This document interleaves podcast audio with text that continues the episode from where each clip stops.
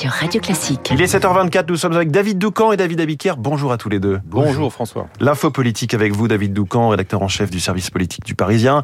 Reprise d'un dialogue avec les syndicats la semaine prochaine. Retour sur le terrain du président et de la première ministre. Baisse de la mobilisation dans les rues euh, la semaine dernière. Le gouvernement commence enfin à avoir quelques raisons d'espérer euh, d'en sortir.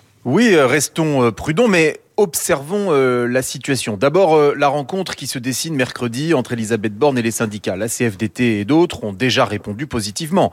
La CGT, elle, dont le congrès euh, doit se terminer aujourd'hui avec peut-être la victoire d'une représentante de la frange la plus dure, n'a pas encore donné officiellement sa réponse. Le simple fait que la CFDT n'ait pas attendu que la CGT se soit organisée pour accepter l'invitation de la Première ministre est un signal faible. Fissurer le front syndical est possible. Or, il se trouve que c'est l'un des objectifs du gouvernement depuis le début. Un éminent euh, conseiller nous confiait hier, je cite, il faut détacher Laurent Berger. Ensuite, sur le fond, euh, Borne dit euh, on pourra parler de tout, mais dans le même temps, le gouvernement prévient qu'il ne sera en aucun cas question de revenir sur les 64 ans, ni même de mettre la réforme sur pause. Donc, dans ces conditions, cela sent le dialogue de sourds. Mais peu importe, au regard de l'opinion, le gouvernement aura tendu la main, aura ouvert un canal pour améliorer les fins de carrière, la pénibilité, le rapport au travail, les reconversions professionnelles, l'emploi des seniors, etc. Autant de sujets très importants aux yeux des salariés qui en voudraient à leurs représentants de les escamoter au motif euh, qu'ils tiendraient d'abord euh, et avant tout à gagner un bras de fer sur les 64 hum. ans. Oui, mais ils ressortiront en disant le gouvernement reste sourd à nos demandes.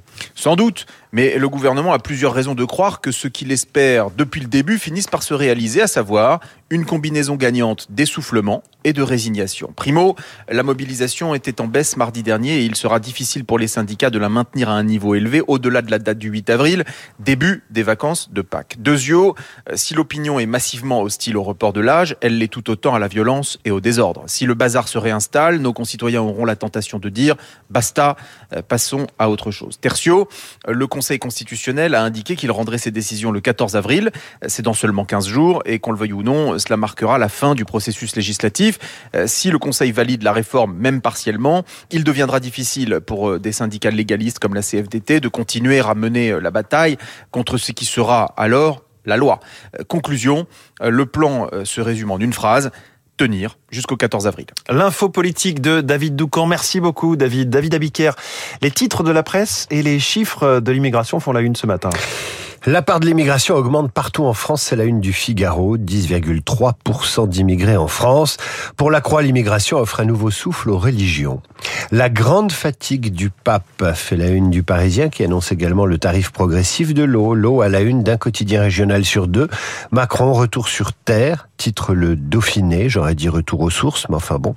Plan eau, Macron sort les rames pour la dépêche. L'eau, cause nationale, c'est la une de Var Matin. L'opinion s'intéresse au ravage des députés sans filtre. Il tweet en direct de l'Assemblée. L'un d'eux a même filmé les débats. C'est interdit. Quant à Libération, il fait la une sur Marine Le Pen qui profite silencieuse de la contestation de la réforme des retraites dont elle tire le bénéfice politique. Merci David Abiquière. À tout à l'heure 8h30 pour la grande revue de presse de Radio Classique. Bonjour Renaud Blanc. Bonjour François. Vous nous accompagnez jusqu'à 9h. Quel est le programme Alors évidemment, nous allons beaucoup parler de l'inculpation de Donald Trump dans le journal de 7h30, dans celui de 8h, mais aussi à 8h15 avec le géopolitologue Dominique Moisy. Trump devant la justice américaine a fait sans précédent dans l'histoire des États-Unis pour un ancien président. L'Amérique, mais aussi Israël et la France. Dominique Moisy toujours pour évoquer ces démocraties au bord de la crise de nerfs. Rendez-vous à ne pas manquer dans trois quarts d'heure. Auparavant, et juste après le journal de Charles Bonner, je recevrai Marie-Lise Massé, directrice du Centre d'information sur l'eau, le plan de l'exécutif pour économiser, recycler et mieux gérer cette ressource en France. Marie-Lise Massé dans une dizaine de minutes. 8h05. Nous serons en ligne avec Isabelle de Golemin, rédactrice en chef du quotidien La Croix.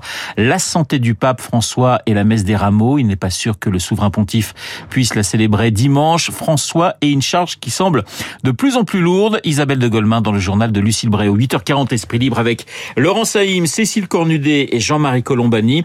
Trump, of course, mais aussi Macron et son déplacement dans les Hautes-Alpes. Elisabeth Borne et les syndicats. Esprit Libre, juste après la revue de presse de David. Mais tout de suite.